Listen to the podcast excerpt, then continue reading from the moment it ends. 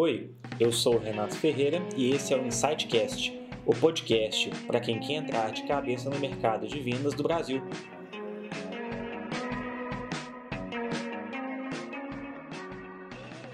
Fala pessoal, tudo bem? Estamos aqui no 16 episódio do Insightcast. Meu nome é Renato Ferreira, sou um dos sócios fundadores da Insight Sales e hoje seu host.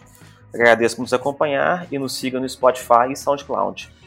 Também seria ótimo se você pudesse indicar o podcast para poder atingir outros vendedores e gestores. Pessoal, hoje estamos aqui com uma presença ilustre, Lucas Almeida, ele é cofundador da Nexto, apaixonado por motos, viagem e também vender. Pessoal, o nosso tópico vai ser focado em um, enfim, eu acho que um tema que ele não é tão falado, né, ele não é tão comum aqui no Brasil, que é vendas de soluções híbridas, que envolvem tanto hardware como software. E o Lucão é um cara que, pô, tá há 10 anos já nesse mercado, desenvolveu uma solução proprietária, então é algo realmente bem fora da curva, né? Mas eu vou deixar para ele poder se apresentar um pouco mais, falar um pouco sobre ele. Enfim, Lucão, pode ficar à vontade. Aqui a casa é sua. Obrigado, Renato, pelo convite. É um prazer conversar com você e com todo mundo que, que participa da audiência do, do podcast. É, falando um pouquinho rapidinho sobre mim, eu costumo brincar com o pessoal que, que me pergunta o que, que eu faço e que quem, quem eu estou conversando pela primeira vez, que eu sou garoto de programa. Porque é muito, é, é, muito comum quando eu explico efetivamente todas as coisas que eu faço aqui, um pouquinho de, de todo o job description do que eu executo aqui na Nexto, é, fica mais complexo do que dizer efetivamente isso. Falar, ah, garoto de programa já fica uma coisa descontraída, né? Então, basicamente, bom, a Next é uma empresa de tecnologia, né? Eu sou um dos fundadores e eu toco hoje é, aqui as áreas de marketing, vendas e sucesso do cliente. Eu sou engenheiro elétrico de formação, com ênfase em sistemas eletrônicos. É, no comecinho da carreira, depois de um, dois anos de, de formado, montei a Nexto em 2010. Então, fiquei pouco tempo no mercado e logo depois a gente já começou o negócio.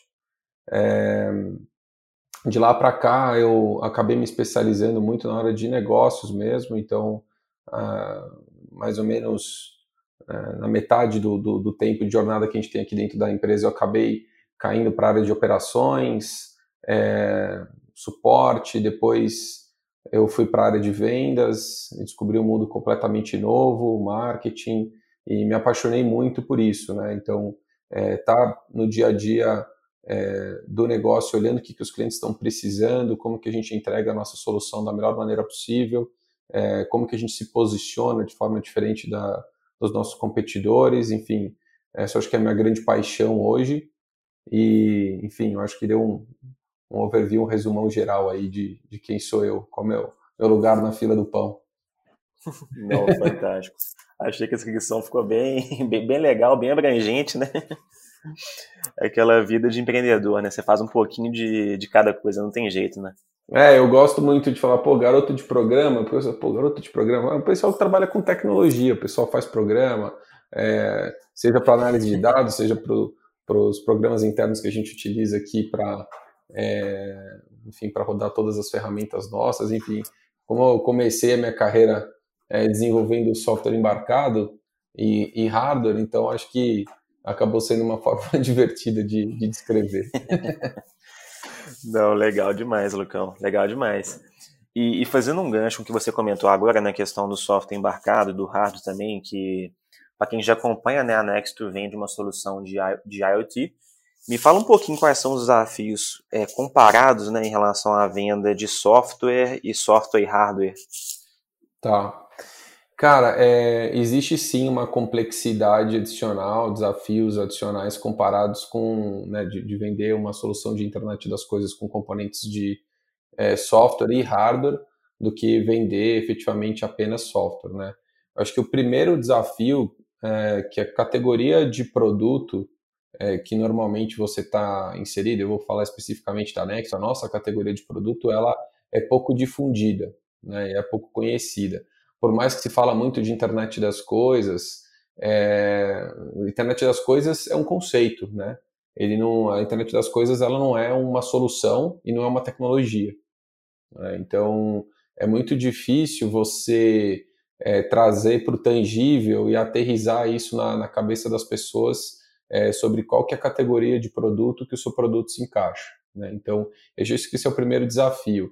Quando você está vendendo uma solução, em contrapartida, fazendo um exemplo aqui, como um RP, um CRM, ou algum tipo de, de, de, software SaaS de uma categoria bastante difundida, quando você cita a categoria de produto, quando você está fazendo o teu pitch, o cliente ele já traz é, é um, na cabeça, né, já vem na cabeça do cliente uma série de, de, de pré-requisitos para o software cumprir a, a, aquela classificação de, de produto. Né? Então, é, se você está falando que o seu software é um RP, você já sabe que esse software provavelmente ele tem um módulo de faturamento, ele tem um módulo de, um módulo de contratos, ele tem um módulo de, de gestão de, de RH e folha de pagamento e por aí vai.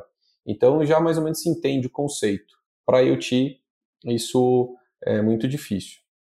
O segundo desafio é, que eu acho que, que a gente encontra aqui no dia a dia é que uma solução é, dentro de uma categoria de produto pouco difundida, ela exige mais validações e provas de conceito, porque entende-se que é um, é, um, é um grau de inovação além do que o pessoal está acostumado. Então a gente precisa aprofundar mais as validações técnicas.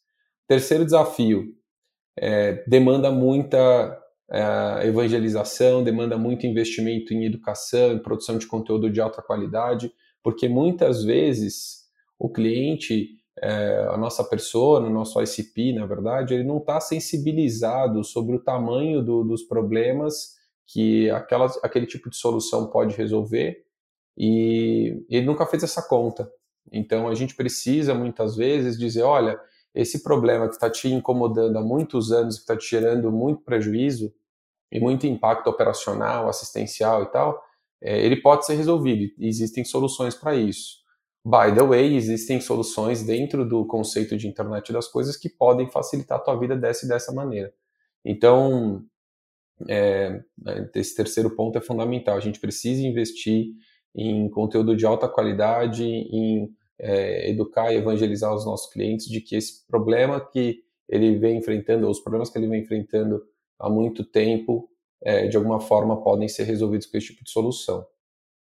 E, cara, eu acho que o último desafio é conseguir pegar é, todo o buzz que foi feito em cima de internet das coisas, desse conceito, e aterrizar mesmo, como eu falei, colocar o sonho na prática, né? Então, você trazer o conceito de internet das coisas e desdobrar isso em soluções práticas no dia a dia que estão resolvendo um problema real é, do cliente na ponta. Então, é, quando você está falando de uma solução, então, portanto, de internet das coisas, que não é uma categoria de produto, e aí você tem que encaixar a sua solução de internet das coisas dentro de categorias de produto é, similares ou que ainda estão um pouco difundidas, isso é um desafio bastante grande. Então, vencer toda essa, essa complexidade, acho que é, é bem difícil, mas evidente né, que quando a gente é, consegue fazer isso, é um win-win. Né? O cliente valoriza muito e ele entende que, poxa, legal, agora tem soluções para esses problemas que eu tinha e que há, há muito tempo eu não, não imaginava que eu ia conseguir resolver com algum tipo de tecnologia. Não, bacana. Bacana demais, Lucão. Acho que você levantou um ponto bem interessante, né? A questão de você vender um produto que o, que o seu cliente, que o seu lead, né, ele não sabe previamente o que, que ele quer, né? Então, quais vão ser os requisitos, é, enfim, como que o discurso ele vai evoluir, acho que é um tópico bem, bem interessante para quem está entrando na área, quem quer conhecer um pouco mais, né? De vender uma solução de, vamos colocar assim, uma solução de vanguarda, né? Tem que fazer, porque você vender algo consolidado no mercado realmente é mais, é mais objetivo, né? Você Sim. já sabe mais, você consegue montar uma matriz de objeção ali também, alguma uma matriz de qualificação mais clara, né? Trabalhar em cima daquela informação, enquanto do outro lado é como se você tivesse, enfim, navegando em 1450, né? Você, não, você nunca sabe o que, que você vai encontrar. Sim. E existe até também, pegando um, um gancho aí do que, que você está falando, a vender internet das coisas, né? Soluções de internet das coisas tem os desafios que eu citei mas vender também uma solução híbrida, né, com componente de hardware e software, tem uma complexidade adicional. porque o hardware ele implica que de alguma forma esse equipamento ele tem que chegar na mão do cliente. Né? Então ele precisa experimentar aquilo, aquilo precisa ser instalado na infraestrutura dele. Então isso naturalmente implica num, num custo de aquisição mais elevado e num ciclo de vendas mais longo. Então esses são dois desafios adicionais que quando você está vendendo software puro, você pode fazer uma venda dependendo da, evidentemente, do, do, do segmento de cliente que você está atuando é, e do teu ticket, que ela é 100% inside sales, né? Quer dizer, teu processo é 100% em inside sales. Você consegue fazer a venda dentro de casa é, com os seus, o seu time de vendas é, trabalhando com o cliente praticamente o tempo todo de forma remota. No nosso caso, a natureza ela, ela exige que a gente esteja presencialmente. Então, é, esse aspecto de estar no cliente, ele, ele impõe um desafio adicional, e nesse ano de pandemia de 2020, a gente teve que se reinventar aqui para conseguir fazer isso de forma segura. Show de bola, realmente é bem, bem desafiador, né? Trabalhar no modelo híbrido de venda, né? Você faz parte do processo in-house, né? Você faz o inside, depois você tem que fazer um. Pessoal chama lá fora de outside, outside sales, né? Que a gente fala, a gente fala field sales, uhum. mas bem, bem massa. E, e Lucão, pensando assim em termos de, de funil de vendas, né? É, qual que é a etapa mais complexa dentro do seu, do seu processo? Cara, eu vou responder essa pergunta de uma forma um pouquinho diferente. Eu acho que são duas etapas que são super complexas para a gente hoje e são as etapas onde a gente coloca mais esforço para entender como maquinar, como otimizar e como reduzir o ciclo de cada uma delas. A primeira é a venda técnica, né? É uma etapa dentro do nosso ciclo que a gente tem que fazer com que o cliente ele valide a solução. Então, como eu coloquei agora há pouco, é, num, num modelo de venda de, de software puro, é muito mais fácil você colocar o produto, principalmente se a solução ela é oferecida em nuvem, colocar esse produto na mão do cliente para aquele teste, né, que é uma parte dos casos. É, no nosso, na, na, nossa situação é um pouquinho diferente. A gente tem que levar o hardware na casa do cliente, é, deixar ele experimentar por um período, é, e aí isso evidentemente demanda uh, um tempo adicional. E a venda técnica ela é primordial. Principalmente, acho que vale citar, a gente é uma health tech, então a gente vende para o segmento de saúde. O setor de saúde ele é extremamente exigente sob o ponto de vista técnico, né? É, imagina que um hospital, um banco de sangue, um laboratório, uma farmacêutica, eles não podem correr riscos é, assistenciais, porque isso pode impactar o desfecho clínico do paciente. Então, a gente conseguir garantir que a nossa solução vai atender os SLAs de segurança e de criticidade que o sistema de saúde exige é fundamental de você fazer a compra. Então, a gente tem que se preocupar muito com a venda técnica. E terminando a resposta aqui, a segunda etapa da, do ciclo uh, nosso de vendas, que, que a gente entende como muito complexo, é a parte de fechamento, né? E eu acho que por razões é, similares aí, é, o departamento jurídico e os departamentos é, de negócio que estão adquirindo a solução, eles precisam garantir que o contrato esteja muito bem escrito. É, então a gente gasta bastante tempo passando é, por todos os detalhes que vão garantir SLA, que vão garantir é, segurança para a instituição, que vão garantir disponibilidade, o atendimento do, da forma correta. Então, acaba levando bastante tempo. Né? Essa etapa é, final, ela além de ser complexa, né, essa etapa de fechamento e assinatura de contrato, revisão jurídica, é, ela é uma etapa bastante complexa e lenta. Então, são essas duas etapas que a gente olha sempre com muito cuidado, são as mais complexas e que demandam mais tempo.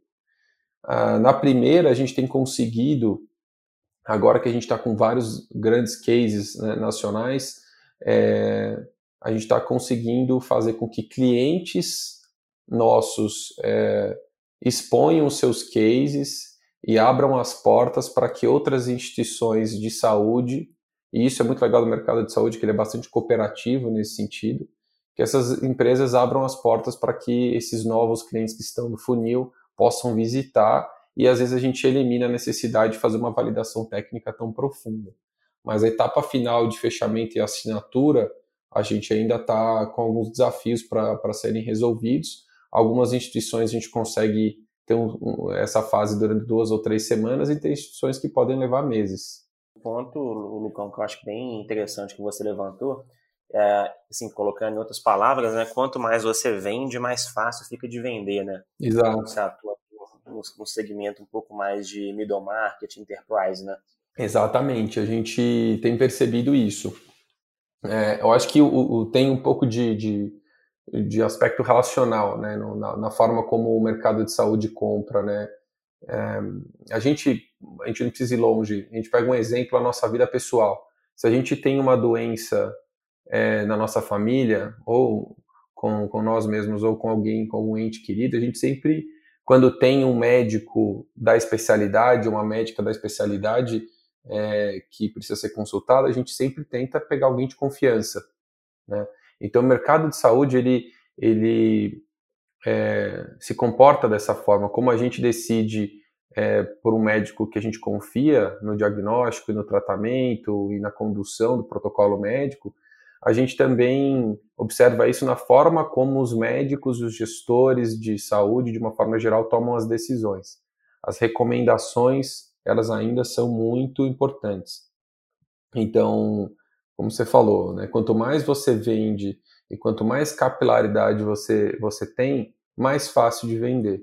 Então, ano passado, 2020, aconteceram várias vendas aqui na, na Nexto de clientes que recomendaram a nossa solução para os seus parceiros, para os seus, é, enfim, é, instituições é, vizinhas ali, é, companheiros e colegas de trabalho e que chegaram na Nexto já com muito mais maturidade e com o respaldo de que a gente presta um bom trabalho, né? presta um bom serviço, faz um bom trabalho.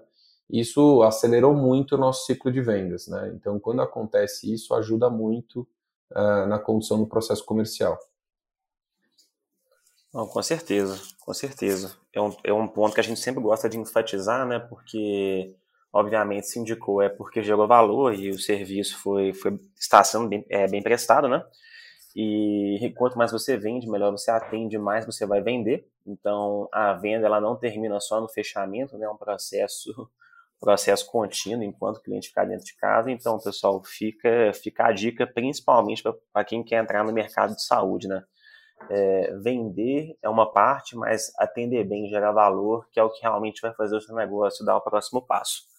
Perfeito, não podia concordar mais, Renato. E, e, e se a gente pensar que da forma como a gente está enxergando o nosso processo de vendas, a gente está cada vez mais enxergando ele como uma ampulheta e, e no limite como um fluxo, né? Quer dizer, é, a gente que trabalha com venda enterprise para o mercado de saúde, a gente sempre entende que ah, o, o, a grande, o grande crescimento ele vem da expansão é, da nossa base instalada, é, ou seja, a gente entra num cliente que tem 70 unidades, a gente entra vendendo para uma, duas unidades. O grande valor, depois que você é, conseguiu vencer aquela barreira de entrada, de conseguir é, né, conquistar o cliente e fechar a venda, essa, esse upsell que acontece, ou cross-sell que acontece, essa expansão dentro da base instalada é muito importante. É aí onde a gente enxerga o grande valor uh, da base que a gente está criando, uh, e é, é, onde a gente está tá vendo que, que vai ser a origem de, de growth para a gente mesmo, a expansão é, nessa grande carteira de, de clientes de alta complexidade que tem um potencial de absorção da solução muito maior do que aquela primeira venda que você fez.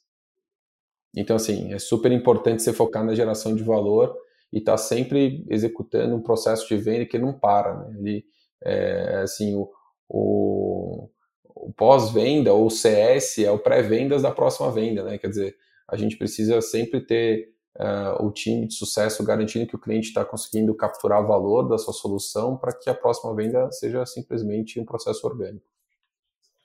Não, fantástico. Essa daqui eu vou até, até anotar, né? Que o CS é o pré-venda da próxima venda. Muito boa. Massa. E, Lucão, acho que para quem acompanha a Next há mais tempo, né, a gente sabe que ela começou em um outro segmento, né? Uhum. Segmento de data center, telecom, né? E ela foi, enfim, migrando para outros, até chegar na, né, especificamente na área de saúde. Me conta um pouquinho assim, quais foram os desafios que você enfrentou quando pivotou de mercado? Cara, a gente passou por é, dois pivotamentos, né? E todos eles foram complexos e, e demandaram da gente muita energia e muito recurso. Por mais que a gente seja uma startup e não seja uma empresa muito grande, é, fazer uma mudança é, de, de segmento ou uma mudança no seu modelo de negócio é sempre traumático, né? exige muito esforço. É, independente qual tenha sido os casos, o, o caso, né? No, no, nas duas situações a gente teve vários desafios.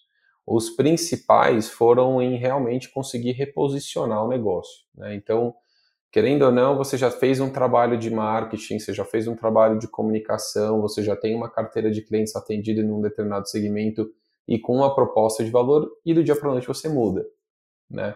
E, lógico, não é exatamente do dia para a noite, tem um, todo um embasamento de negócio, de estudo e de testes para que isso aconteça, mas querendo ou não, uma ruptura, né, de um, de um modelo que não vai mais é, vigorar para um modelo novo. E aí tem várias discussões que tornam essa decisão muito complexa, né? E, e os próximos passos muito complexos. Porque se assim, pô, vou, eu vou deixar de atender os clientes antigos, eu mantenho, eu vou manter o desenvolvimento do produto legado ou não, né? Em que, em que nível de, de esforço eu vou colocar para continuar atendendo um segmento e uma carteira de clientes que, que já não fazem mais parte desse foco novo. Então é sempre muito complexo. É, mas eu acho que os principais desafios foram, desafios foram reposicionar a marca, fazer uma mudança completa da comunicação, conseguir comunicar, na verdade, para o mercado que você mudou o posicionamento, que a sua empresa agora está num determinado segmento, que o modelo de negócio mudou, a proposta de, de valor mudou. Então, é, acho que o próximo desafio, como eu estava falando antes, é continuar a operação é, dos clientes antigos, né? mantendo o, uma geração de caixa para o negócio, para que ele possa sustentar a, a, essa trajetória de pivotamento, porque né, pô, decidir pivotar é, não é do dia para a noite que você consegue construir num mercado absolutamente novo, que você está aprendendo muita coisa do zero, é, uma nova carteira de clientes, conseguir gerar né, faturamento mensal recorrente que, é, que seja sustentável para você desplugar a, os contratos da, da, solução antiga. Então, conciliar é, esses dois momentos da companhia nessa transição é um desafio. E, cara, dizer não é super desafiador, porque a partir do momento que você já tem um posicionamento é, definido e o mercado te procura é, por aquela solução que você optou por não mais ofertar, porque você mudou a, a, o modelo de negócio, o segmento de atuação, é muito difícil. Porque você tem um produto ali de prateleira, ele está pronto para ser vendido, mas você decidiu que o teu foco é outro. Aí chega um cliente batendo com um cheque pronto em branco para assinar para você, você tem que dizer não. Então isso é muito difícil. E assim, o, acho que o último desafio para nós foi conseguir acelerar o aprendizado. E esse é um desafio que a gente enfrentou no primeiro pivotamento que a gente teve, né? acelerar o aprendizado sobre o seu mercado, sobre ICP, persona, processo de vendas, precificação e tal, depois que você decidiu pivotar. Então, acelerar esse processo de aprendizado é bem difícil. A gente sofreu com isso no primeiro pivotamento que nós fizemos. E no segundo, que foi um pivotamento mais soft, foi um, um, pivotamento de segmento de atuação, né? a gente mudou a, a atuação para o segmento da saúde. É, quando nós fizemos isso, a gente tomou a decisão é, de adquirir a carteira de clientes de uma, de uma startup de Uberlândia que estava é, já saindo de operação e que tinham vários clientes e que tinha vários clientes de saúde na base. Então a gente entendeu que aprofundar, comprar o um negócio e já trazer o mais rápido possível vários clientes de saúde para dentro da base e acelerar o nosso processo de aprendizagem. Então a gente, quando tomou essa decisão, a gente fez essa aquisição, acelerou o processo de aprendizagem, a gente alterou a estrutura do nosso conselho de administração, tiramos um dos conselheiros e convidamos o, o atual presidente da Novartis, o Renato Carvalho, para fazer parte.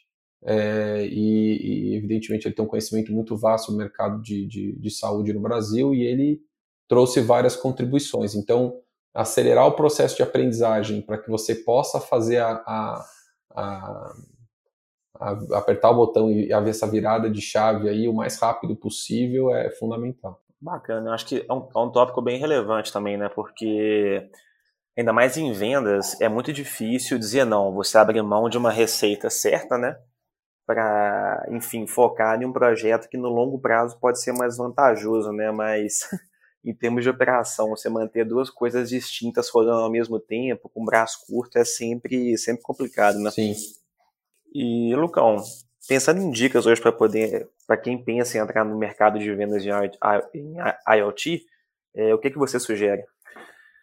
Cara, eu acho que primeiro, primeira grande dica é não focar no conceito, não focar na tecnologia e focar em entender muito bem o seu cliente, né? Isso é super clichê e a gente demorou bastante tempo para, né, ao longo da trajetória da Nexto, para encontrar ou para chegar num, numa situação que a gente está hoje, em que o nosso produto tem product market fit, que a gente tem sente o engajamento dos clientes, que a gente tem uma conexão muito próxima com eles, que a gente conhece o que está acontecendo no dia a dia, a gente sabe das demandas, a gente sempre tentou que isso fosse realidade para a gente, a gente lia tudo em livros, falava com empreendedores, não, é isso, cara, o cliente vai te trazer demanda, ele vai se abrir com você, ele vai contar todos os problemas, a gente, puta, a gente, a gente teve muita dificuldade de inserir as soluções antigas no mercado, e quando a gente entrou em saúde, depois de todos os estudos que a gente fez,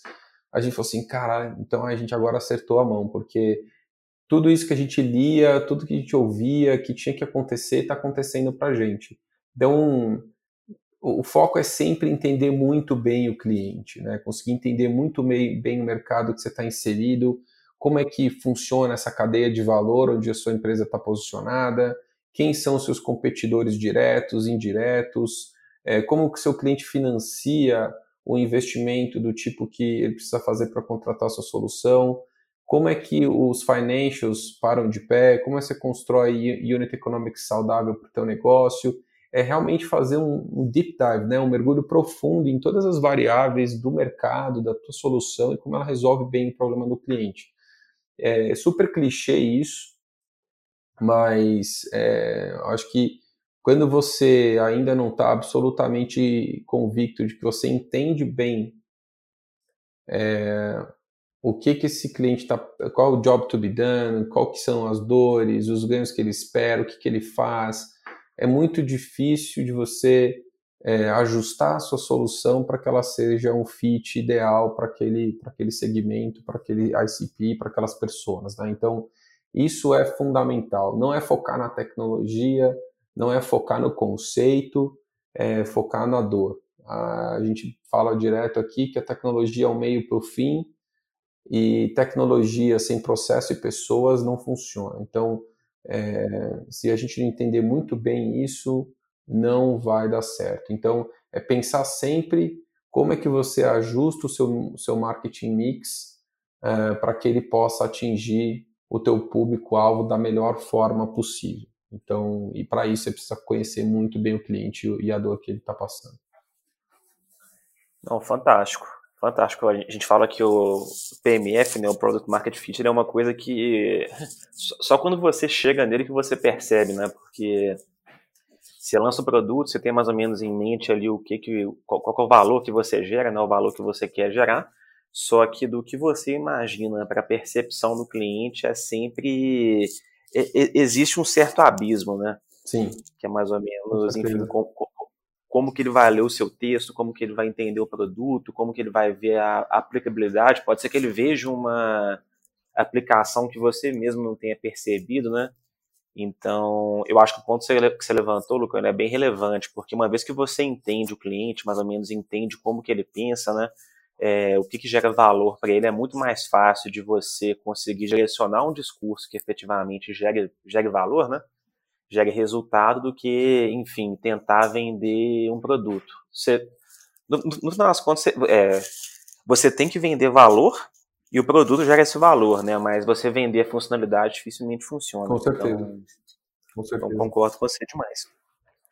Então, então legal, Lucão, legal demais. E seguindo aqui, acho que uma seara um pouco mais pessoal, né, um pouco mais espinhosa, me fala qual que foi o seu maior erro, assim, da, da sua carreira, que você olha para trás e fala, putz, se eu, se eu pudesse não ter feito isso, eu não teria feito. Boa, cara. Eu sou o tipo de pessoa que é, sou bastante otimista por natureza, então é, esse meu comportamento me faz sempre olhar para trás com as decisões que eu tomei, as coisas que eu fiz, elas me trouxeram onde eu estou hoje. É, e, puta, prefiro me arrepender é, de algo que eu fiz do que de algo que eu deixei de fazer, né? Mas óbvio que a gente olha sempre para trás e tenta conectar um pouco os pontos e ver o que poderia ter feito diferente. Eu acho que não necessariamente um, um, um grande erro é, mas algo que eu teria certamente feito diferente, eu teria começado a empreender depois de um tempo maior no mercado. Né? Então eu, eu comecei a Nexto em 2010 e eu era praticamente recém-egresso da, da, da, faculdade de, de engenharia, né, da Escola Politécnica lá da USP, e, cara, eu tinha muito pouco conhecimento sobre o mercado. A gente tinha muito tesão de, de fazer um negócio, de começar um negócio de tecnologia. Naquela época, ter startup não era legal, não era sexy, as empresas grandes não abriam as portas, elas estavam é, sempre se referindo às startups como empresa de alto risco, com software de, de baixa qualidade. Então a gente não tinha nenhuma porta de entrada para conversar com o top management de, de, de grandes empresas. Então era um desafio muito grande e eu acho que a gente só chegou até aqui vivos passando por uma das maiores crises econômicas que o Brasil já viveu, é, no Dilma, no final de Dilma 1, Dilma 2, e, e, e agora com Covid no, em 2020, acho que porque a gente teve muita resiliência, a gente nunca é, é, aceitou não, a gente nunca aceitou que, puta, não vai dar certo. Então, é, mas, cara, foi difícil, a gente errou muitas coisas, né? Então, eu teria, com, na, na minha carreira como empreendedor, e aí querendo ser empreendedor como eu quero o resto da minha vida, é, eu teria passado um pouco de tempo no mercado. Eu teria ido para investment banking, para research, olhar um pouco mais, ter mais visão de business, ter mais visão de mercado, tentar entender uma dor um pouco mais clara antes de começar o um negócio, ter que descobrir a dor no meio do caminho. Então, acho que a gente teria acelerado é, encontrar um produto com fit de mercado mais rapidamente e a gente estaria percorrendo a trajetória de crescimento que a gente está tendo hoje, talvez 5, 6 anos atrás. Então a gente aprendeu muito ao longo do caminho. Eu acho que esse aprendizado poderia ter sido acelerado num, num outro contexto, ido ao mercado um pouco antes, trabalhado em algumas empresas ou mesmo nas startups que já estavam é, no mercado um pouco mais avançadas para aprender algumas coisas mais rapidamente antes de começar meu próprio negócio. Bacana demais. E, Lucão, acho que você levantou um ponto interessante que às vezes nós esquecemos, né? Mas acho que quem começou a trabalhar ali de 2009, 2010 em diante, pós-crise de 2008, né? É, Brasil, principalmente, dificilmente pegou um ano bom, né? Acho Sim. que foi ali só, só bucha, né? É, foi... Desde então. E pensando em acerto, qual que você acha que foi o mais relevante? Cara, eu, eu acho que o maior acerto é, que hoje, olhando para trás também, eu, eu consigo falar, cara, certamente eu acertei a mão. Foi na escolha dos meus sócios. Então, eu acho que empresas, é, antes de mais nada, são sobre pessoas, né? Empreender antes de qualquer coisa requer que você goste de gente. E eu acho que nós três aqui, eu, o Antônio e o Matheus, a gente gosta muito de gente, a gente se preocupa muito com as pessoas que trabalham aqui. Uh, são, assim, pessoas que, que têm a minha confiança absoluta na condução das suas atividades, se esforçam 150, 200% para fazer as coisas darem certo. É óbvio que numa sociedade, é, nem tudo são né, flores, a gente muitas vezes entra em pontos de divergência, mas a gente sempre, é, durante esses 10 anos, aceitou que o consenso era a melhor forma de, de decidir as coisas, mantinha um alinhamento entre os sócios e fazia com que a empresa remasse para a mesma direção. Evidente que o consenso ele é mais trabalhoso, ele, ele, ele tem, requer um, um gasto energético maior para ele, ele ser atingido, mas sempre ajudou muito é, a gente tomar as decisões é, dessa forma. Então, acho que olhando para trás, a gente teve vários acertos importantes, mas escolher o, o Matheus e o Antônio como sócios foi fundamental para a gente chegar até aqui. Talvez com outros sócios uh, a gente teria quebrado ou teria é, fechado as portas aí realmente muito antes. É bem, bem relevante esse tópico mesmo, porque acho que o, o fracasso de muita startup normalmente está pela se dá, né? Pela estrutura societária, enfim, é, às vezes são duas pessoas muito boas ali, mas que o perfil de uma não casou com o da outra. Então, para quem quer empreender, eu acho que é, é, uma lição interessante, né? Que pode ser que o, seu, que o seu primeiro produto não dê certo, a sua primeira ideia não vingue muito bem, né? Mas tendo os, os bons sócios, né? Os sócios que, que se encaixam bem naquele contexto, em algum momento a coisa vai fluir. Exato, eu acho que assim, todo empreendedor de, de tecnologia, de startup, se você se chegou em algum lugar minimamente relevante e não falou que teve algum tipo de, de questão societária ou não teve risco de quebrar algumas vezes e não deixou de, de dormir é, muitas noites, enfim, é, cara, não está fazendo a coisa certa, talvez não esteja se desafiando o suficiente, né, para chegar em algum lugar ousado. A gente passou por muitas situações dessas aqui, mas a gente é, tem uma união muito, muito grande é, e eu acho que isso foi fundamental. E ter escolhido eles, que são pessoas absolutamente íntegras, compradas no negócio, que, que trabalham duro para a gente avançar, eu acho que foi fundamental. É, a gente, é, quando um não estava muito bem, porque estava cansado, ou com mais medo, um outro ajudava e falava, não, vamos, a gente precisa dos três trabalhando e a gente não vai deixar essa porra, entendeu? Fechar não, não vamos deixar a peteca cair, vamos trabalhar que vai dar certo.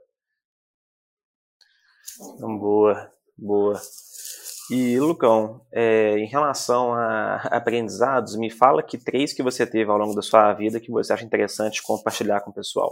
Tá, eu, vou, eu acho que vou citar três que eu acho que estão é, mais ligados ao, ao, dia a dia da, do negócio e de aprendizados que eu tive ao longo desses dez anos, principalmente empreendendo aqui. Tem um pouquinho de, da, das outras experiências que eu tive, mas como eu falei, a maior parte da minha da minha carreira profissional foi aqui, como empreendedor na Next. Então, vou falar três mais de negócio, um que um quarto, se você me permitir, que foi o que eu, eu acabei aprendendo no ano passado, que é uma coisa que é, para mim mudou bastante coisa e eu acho que é legal comentar. Então, o primeiro é que, cara, nada resiste ao trabalho. Então, o trabalho sério, é, diligente, comprometido, tem aquela famosa, famosa frase, né? é, que o trabalho duro ele vence o talento quando o talento não trabalha duro, isso para mim é super verdade. Então, se você é, dedica uma quantidade relevante de horas em estudar, aprender, trabalhar de forma séria, de forma ética, não querendo passar por cima de ninguém, o resultado pode não vir na primeira rodada, mas na segunda, na terceira, fatalmente ele virá e você vai ser recompensado pelo esforço. Então, esse eu acho que é o primeiro grande aprendizado. O segundo, é, cara, é que o aprendizado contínuo, a nossa evolução como ser humano, a nossa evolução como profissional, ela é uma questão, não é uma questão de opção mais, é uma questão de sobrevivência, né? E você, como indivíduo, tem que ser absolutamente protagonista de, desse processo de aprendizagem contínua. É, Estava recentemente conversando com a head de, de, de Data Analytics Insights do Google e ela comentou o seguinte, falou, cara, até agora a, a, lei de Moore ela tem se conservado e a gente mais ou menos a cada 18 meses dobra a nossa capacidade de processamento. Em 2025, a gente vai ter um celular nas mãos que tem a capacidade de processar a mesma quantidade de dados que o cérebro humano. Hoje o nosso está por volta de um cérebro de um rato. E em 2035 se espera que um celular nosso ele tenha a capacidade de é, processar a mesma quantidade de informação de que todos os cérebros dos seres humanos da Terra somados. Então, a gente está vivendo, isso está impondo que a gente hoje está é, tá a menos de 1% do total de transformação que essas tecnologias digitais vão impor na nossa vida pelos próximos 10, 15 anos. Então, a questão de você estar tá o tempo todo aprendendo, lendo, conversando com gente não é uma questão mais de opção, é uma questão de sobrevivência. O indivíduo que não tiver protagonista desse processo de aprendizagem, crescimento, evolução pessoal e profissional, ele vai estar fora do mercado rapidamente. Então, acho que esse é o segundo aprendizado.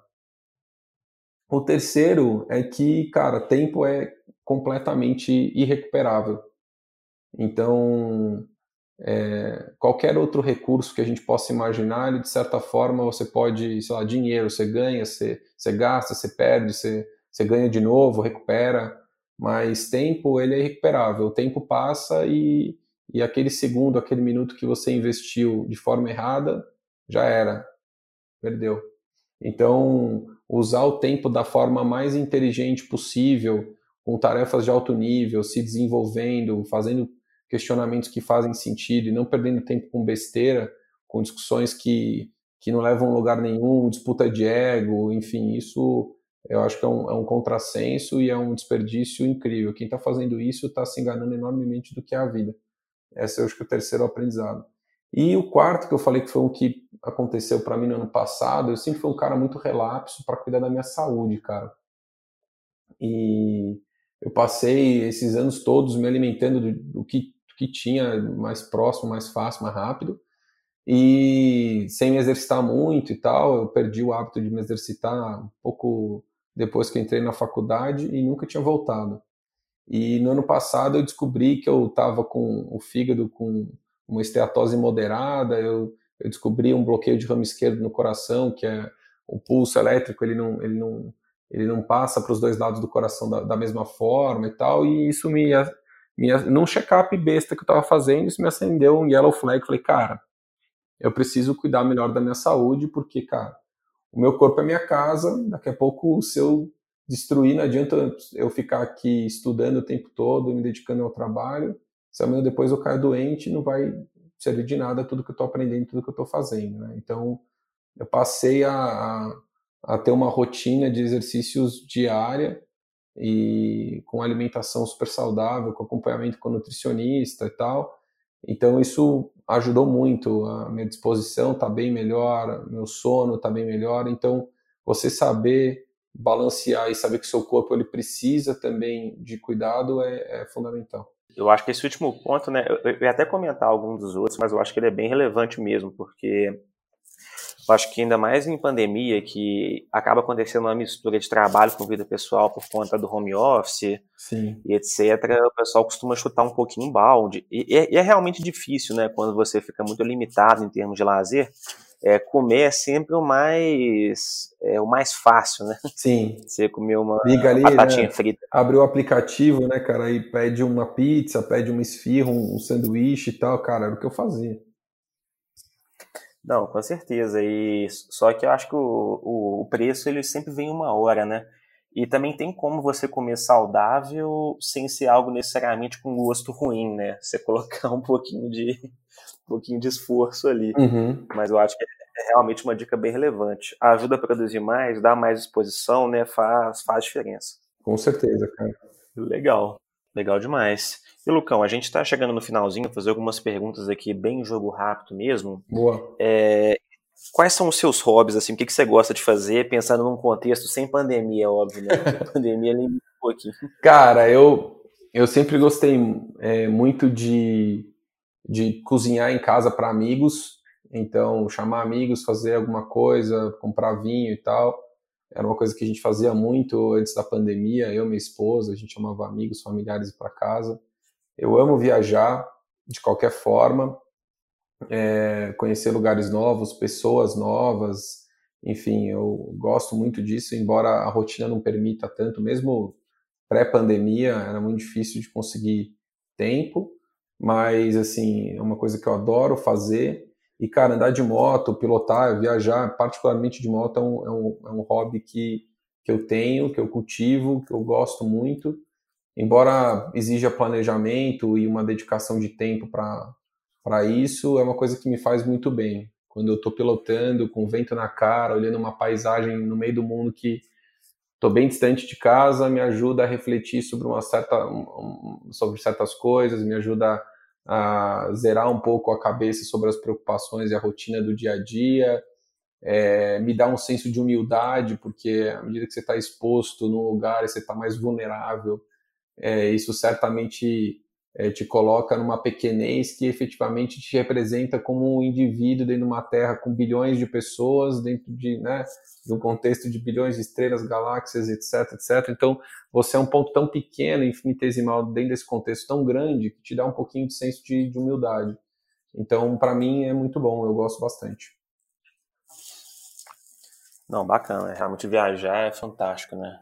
É algo É algo sem igual. Uma pena que, enfim, vai ser mais um ano aí complicado, mas fazer o quê? Eu vejo a hora que, que essas vacinas estejam distribuídas em todos os lugares. Eu já estou aqui, ó, com o meu bracinho pronto. Eu tô com os dois também aqui, já até marquei o lugar para colocar. Pode ser que qualquer vacina que funcione, eu tô aceitando. É, eu vi agora uma, uma descontraindo um pouco, eu vi um, uma postagem de uma menina no, no, perfil do Instituto Butantan, falou assim, olha, Butantan, cadê as vacinas que eu tô aqui com a meu minha bundona, meu, bu, meu busanfão, alguma coisa assim, já pronto para tomar essa vacina. Aí o Instituto Butantan tentou dar uma um, fazer uma brincadeira, falou assim, ah, não, legal que você tá, a gente está aguardando a liberação da Anvisa para começar a vacinação quanto antes e tal, mas fique tranquila que a vacina é no braço. Então foi assim, cara, tá todo mundo querendo é, a vacina que tiver segurança e que for validada cientificamente disponível quanto antes, né? Não, com certeza, sem dúvida alguma. E, Lucão, vou fazer algumas perguntinhas aqui, bem jogo rápido mesmo, coisa de um minutinho. É, viagem de moto ou de carro? Ah, cara, esse aí você sabe, é um ponto fraco de moto, né, cara? É, mas recentemente eu tô até é, pensando em, em migrar para fazer mais viagem de carro. Eu gosto muito de, de, estrada, de eu acho legal viajar de avião, é muito bacana porque você, enfim, ganha tempo no traslado e tal. Mas acho que quando você viaja de estrada, pela estrada, né, você acaba é, se expondo a algumas situações que quando você está no avião você passa batido, né? Então, quando eu fiz a minha última viagem de, de moto mais longa para o Chile, é, cara, ir até o Atacama foi uma, uma, experiência incrível. E a cada cidade que eu parava, que eu conheci, falava com as pessoas, ia para um comércio local, dormia numa, numa cidade é, pouco habitada, com, com, cultura, costumes, religião bem diferentes da, da, do que a gente vê por aqui. Isso ajudou muito a, a entender que o mundo é tão diverso e é tão rico em, em né, em opções e, e, formas diferentes de se viver, de se pensar, que é muito bacana. E isso no avião, quando você chega no destino, você perde, né? Acho que você perde o cheiro dos lugares, a, a cor é, de cada paisagem que você passa, aquela fotografia que fica gravada na sua cabeça para sempre, dos lugares onde você passou. É, enfim, eu, eu sou um cara que é, esses sentidos para mim fazem é, muita diferença numa viagem. Acho o cheiro, a cor, as pessoas, as histórias e tal a comida, né, o sabor das comidas. Então isso, puta, para mim faz uma diferença. Então eu sempre toparia para a estrada antes de, de, de, pegar o avião e de moto antes do carro. Mas da última vez eu, eu viajei sem a minha esposa e sem a minha filha, eu confesso que eu senti falta delas bastante, que eu via que o lugar era tão incrível e assim achava que a presença delas fazia muito sentido, e daí de carro seria uma forma de viabilizar que elas estivessem comigo. Não, fantástico. Eu sou, sou adepto do carro até para não saber andar de moto, né? mas, mas, é muito bom, né? Você, enfim, principalmente se você passa numa serra do mar da vida, né? Você tem uma paisagem para poder aproveitar, é sempre uma experiência bem, bem legal. E a outra pergunta, Lucão, essa daqui também, não, não sei qual seria a resposta, é, a, a, outra eu sabia, essa daqui não, mas Atacama ou Serra de Santa Catarina? Cara, é difícil, porque os dois lugares são extremamente lindos, né? Mas é, eles têm diferenças, assim, importantes. Eu acho que eu vou escolher o Atacama pela diferença cultural, de clima, paisagem, enfim, temperatura e tal que a gente está acostumado no Brasil, é, foi realmente estar tá num lugar que é muito difícil você conseguir replicar isso. Então é, é uma experiência muito única e por mais que a, que a, a Serra do Rio do Rastro, a Serra do Corvo Branco, algumas serras catarinenses sejam muito bonitas. Eu acho que as paisagens do, é, do deserto são incríveis, é, as lagoas que você que, que, se formam no meio do nada, em alta altitude, é, a formação rochosa, tudo isso impõe um aspecto absolutamente diferente e inusitado para quem quem está no Brasil, pelo menos, né? Então, para mim foi uma coisa muito nova, então fico Atacama. Bacana, fica, fica a dica então. Acho que mim. é, quer conhecer qualquer um pessoa que ainda não foi para lá, recomendo super, faz muito sentido. Não, massa. Massa demais. E, Lucão, é, em relação meio de conteúdo, né, pode ser podcast, blog, Twitter, enfim, é, mídia física mesmo. Quais são as suas recomendações? Cara, eu, assim, o tipo de conteúdo que eu consumo é bastante variado, mas recentemente eu tenho focado bastante em conteúdo setorial, né? Então, eu vejo muito as publicações da BSS, da ABCs, da Academia Médica, da Harvard Business Review, pensando principalmente em healthcare e liderança. Então, os conteúdos do Saúde Business, enfim, tem, tem bastante é, conteúdo de alta qualidade aí que está sendo produzido por essas é, empresas, associações e, e, outros entes aí. E aí são bastante importantes e, e dão fundamentação para para que eu preciso entender e me atualizar dentro do mercado que a gente está inserido a gente olha também aqui de uma forma mais geral o que está acontecendo dentro das agências reguladoras, né? Então a ANS, a Anvisa, a gente está sempre vendo porque isso influencia diretamente a nossa operação, a nossa tecnologia e o que a gente está fazendo. É... E cara, eu gosto muito de conteúdos de sobre negócios, né? Startup, tecnologia, de uma forma geral. Então eu escuto bastante o podcast da Stella, né? O Astela Playbook. Eu escuto bastante também o podcast do, do Rodrigo Dantas, tá? o Like a Boss, eu gosto bastante. Então, acho que, de uma forma geral, são bons conteúdos, eu gosto bastante da qualidade do que o pessoal produz. Enfim, acho que são os principais aí. Massa, legal demais. Então, boa, boas dicas aí. Quem quiser beber um pouquinho da fonte que, que o Lucão bebe, tá falado. E, Lucão, cara, brigadaço mesmo pela sua participação, pela sua disponibilidade. Pô, sei o quanto que é difícil é, do seu lado, né? Acho que fechar uma agenda assim, então a gente fica super, super feliz mesmo de ter essa conversa. E vou dar esse, esse espaço final para você poder, enfim, fazer o seu jabá, falar de, falar de você, da Nexto, de suas redes, projetos pessoais, pode ficar à vontade. Bom, primeiro, cara, queria agradecer pelo, pelo convite. Eu fiquei realmente bem, bem feliz da gente poder conversar sobre alguns temas bem importantes no, no dia a dia de quem está trabalhando com, com vendas. E, cara, particularmente, você é um cara que eu admiro bastante, acompanho a trajetória desde quando eu fui seu cliente, então lá atrás, alguns anos. Então, obrigadão pelo convite. Falando rapidinho da Nexto aqui, a Nexto é uma health tech, né? Que produz soluções em internet das coisas para a eficiência operacional do setor de saúde. Então, fazendo uma, tipo, um, uma explicação super rápida, a gente tem soluções que fazem é, a garantia da qualidade de medicamentos e insumos que são é, sensíveis à temperatura, como vacinas, medicamentos, bolsas de sangue, né, os hemocomponentes, a gente também tem uma solução que faz rastreabilidade de equipamentos hospitalares, então a gente ajuda é, os hospitais, as clínicas, os laboratórios a localizarem seus equipamentos de alta criticidade dentro do ambiente do hospital, para dar velocidade de acesso a esses equipamentos pelo time que está lá cuidando do paciente, né, os enfermeiros, os médicos.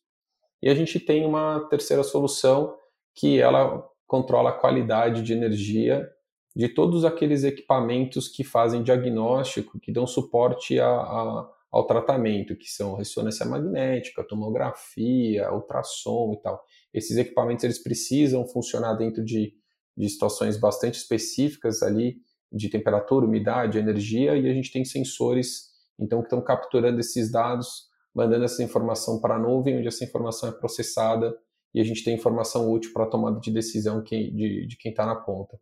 Então, é, Esse é um pouquinho do que a gente tem feito aqui. Essas três soluções hoje elas já estão é, implantadas nos maiores grupos de saúde é, privada do país. Né? Então, são empresas aí de grande porte. A Next está presente em mais de 12 estados no Brasil, cobrindo aí é, as principais capitais.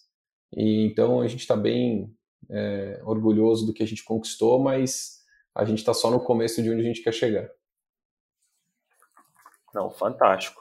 Fantástico, pessoal. Então, então acho que é isso. Mais uma vez, Lucão, obrigado. A gente se vê no próximo episódio e até mais. Beleza, valeu, gente. Obrigado.